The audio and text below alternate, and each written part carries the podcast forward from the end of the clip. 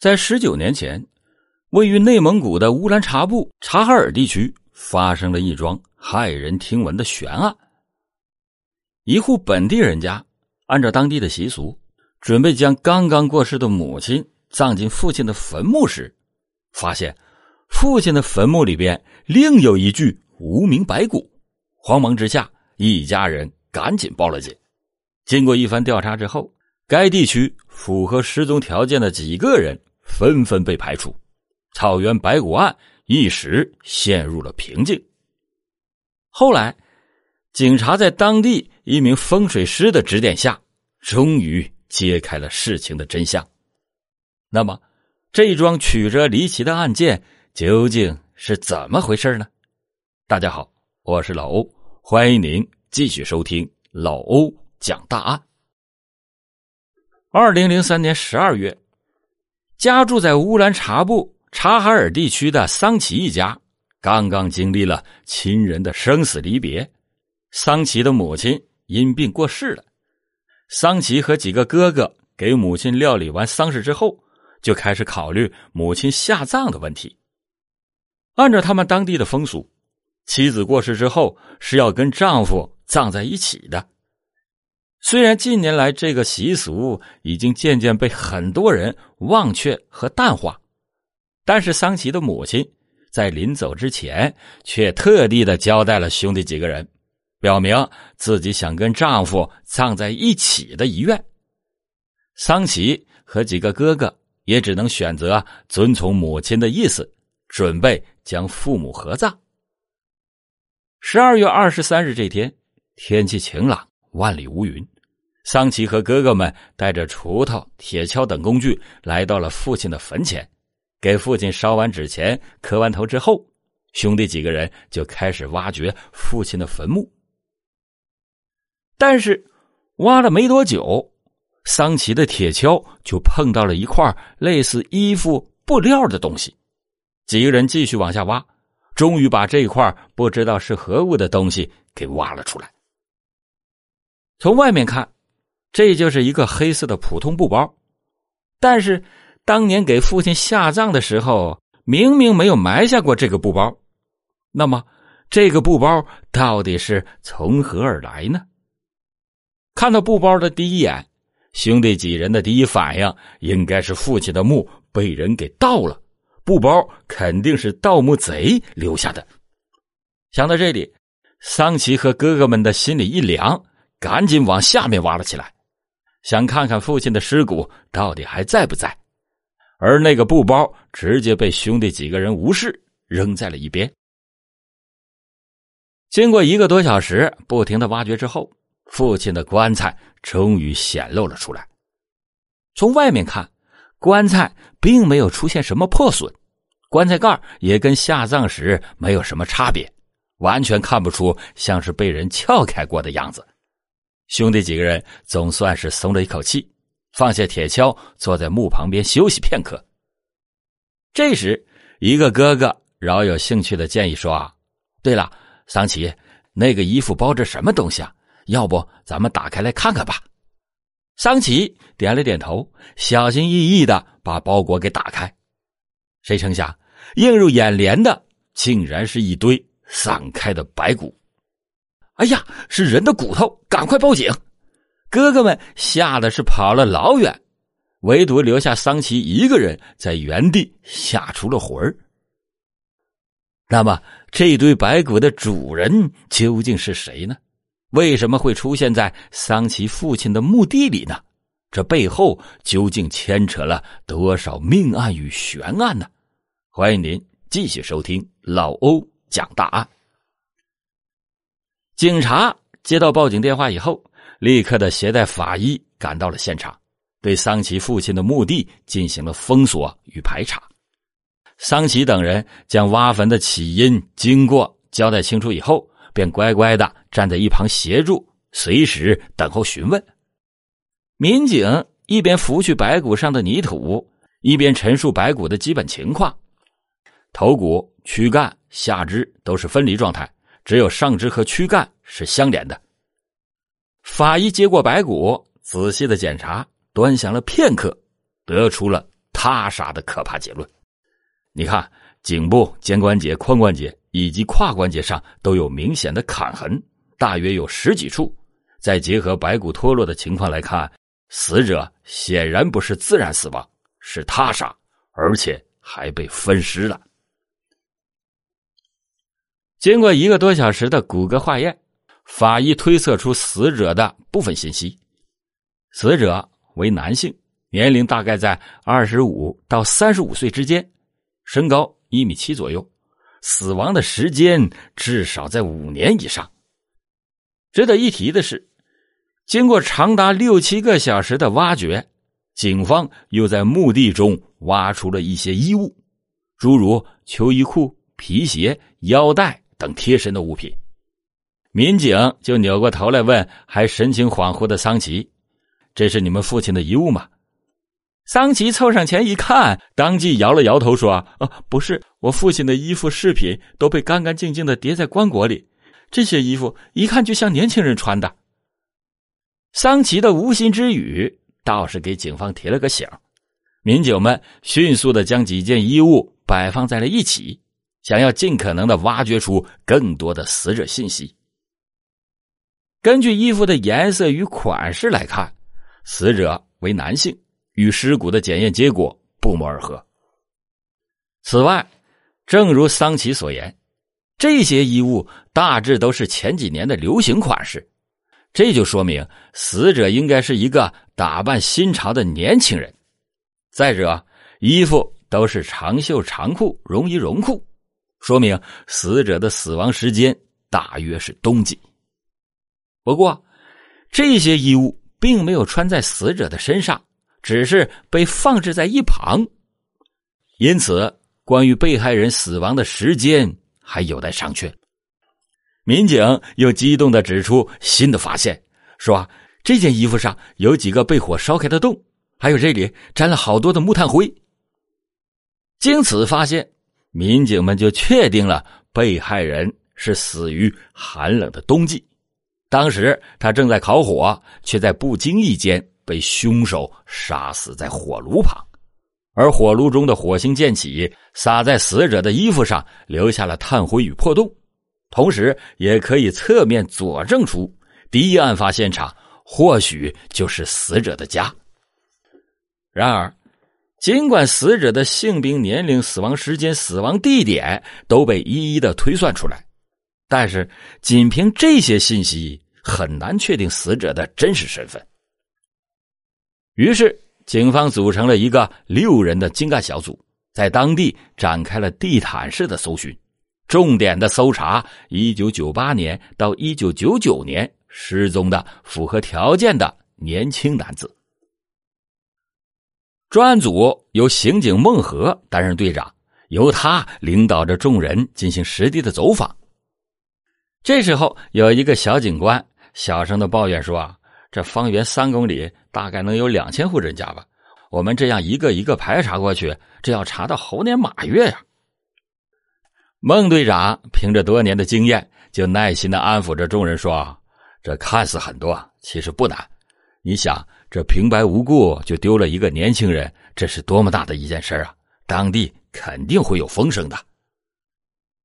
在长时间的不懈努力下，专案组终于找到了两名符合条件的年轻失踪男子，两个人分别叫做王大壮与梁兵。王大壮是老龙湾村老汉郝文明的女婿，身高一米七，穿着新潮。于一九九八年春天消失，失踪的时候三十岁，至今没有任何的消息。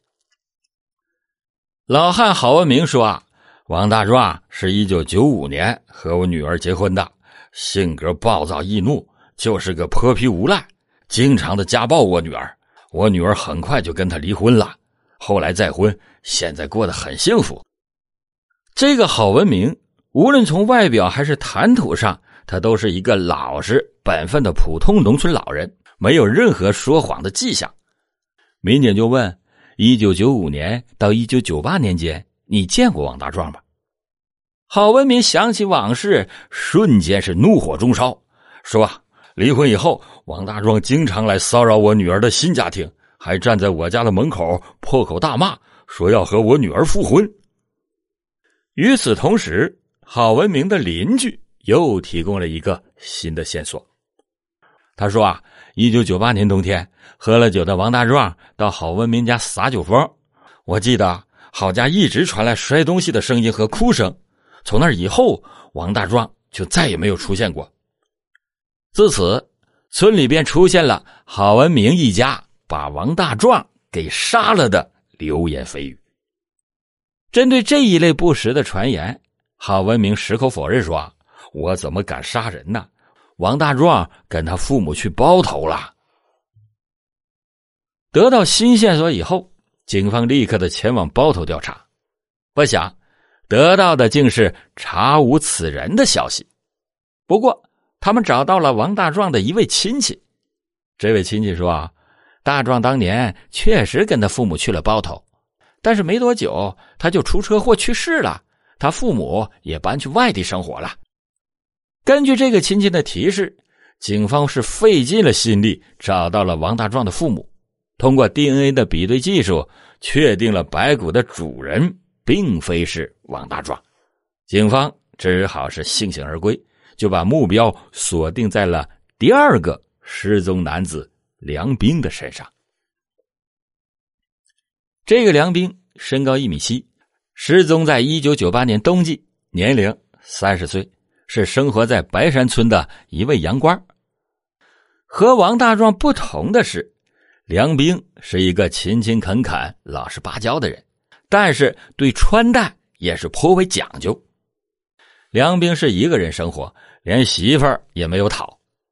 不过啊，梁兵与一个名叫李正奇的人经常往来。民警就很快的找到了李正奇，询问其梁兵的情况。李正奇呢，极力的撇清与梁兵的关系。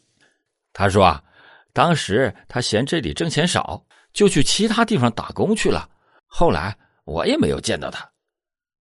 经过调查，警方发现梁兵是在夜晚离开的，而且离开的时候连行李都没有打包。甚至连一万元的工资也都没有领，这实在不像是一个人准备离乡外出打工的样子。就在这时，白山村的村民提供了一个信息：一九九八年的一个冬天夜里，梁斌去李正奇家里吃饭，两个人在院子里大吵了一架。李正奇还说啊要杀了梁斌。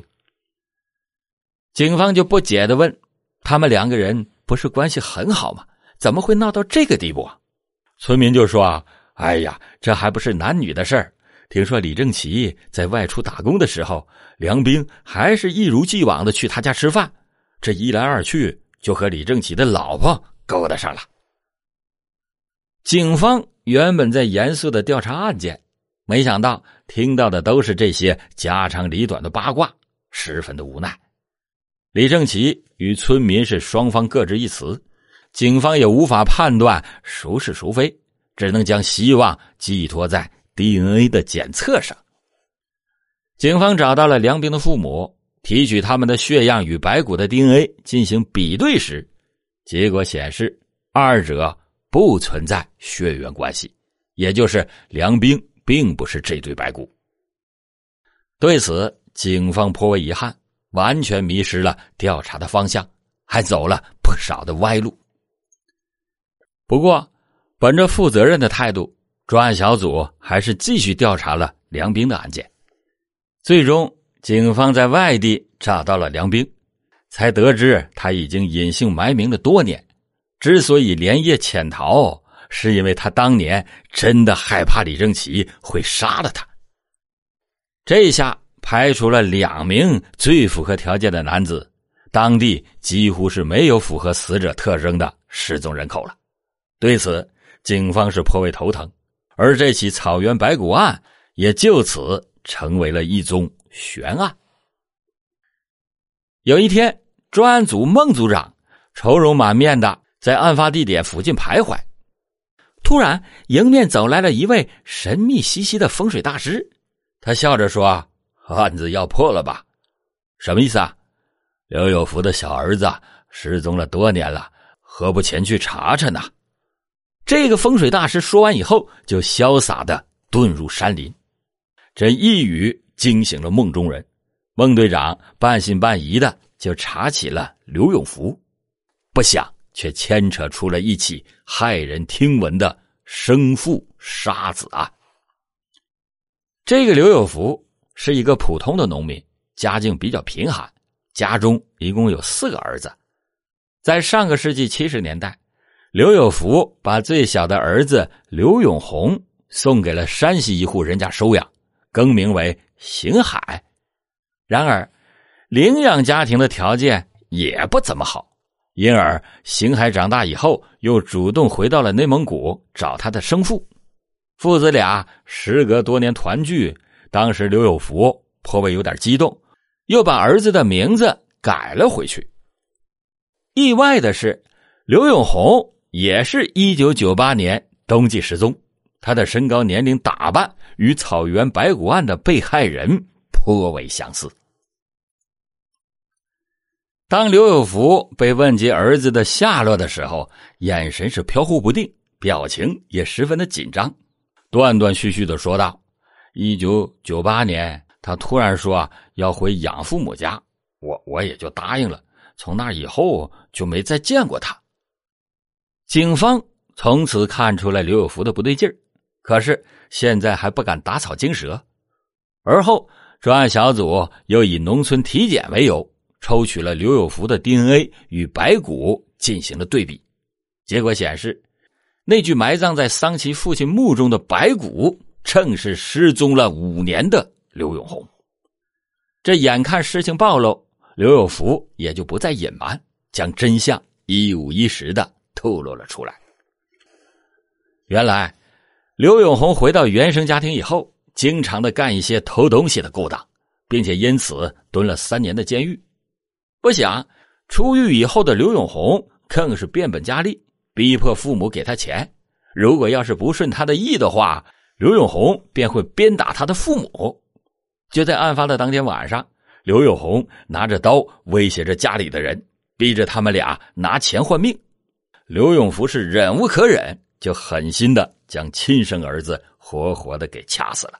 而刘永红拿刀走向父亲的过程中，不小心撞倒了火炉，这也就成为了破案的一大线索。事后，刘有福和几个儿子一起将刘永红的尸体以及他的几件衣服扔进了一个墓地当中，不想那就是桑琪父亲的坟墓。自此，草原白骨案终于是水落石出。刑法第二百三十二条上讲，故意杀人的，处死刑、无期徒刑，或者是十年以上的有期徒刑；情节较轻的。处三年以上十年以下的有期徒刑。第三百一十条说，明知是犯罪的人而为其提供隐藏处所、财物，帮助其逃匿，或者是作假证明包庇的，处三年以下有期徒刑、拘役或者管制；情节严重的，处三年以上十年以下有期徒刑。像这类被害人有明显过错或对矛盾激化。负有直接责任的，一般不应该判处死刑立即执行。而且刘有福年事已高，最终他被判处有期徒刑十年。其他三个帮助犯罪父亲隐瞒犯罪事实、处理尸体的儿子，也依法被判处了三年以下的有期徒刑不等。这桩案件就此落下帷幕。可叹本是至亲的一家人。闹到了这个地步，如果当初刘有福没有将刘永红送养，或者他们之间的关系完全会不一样。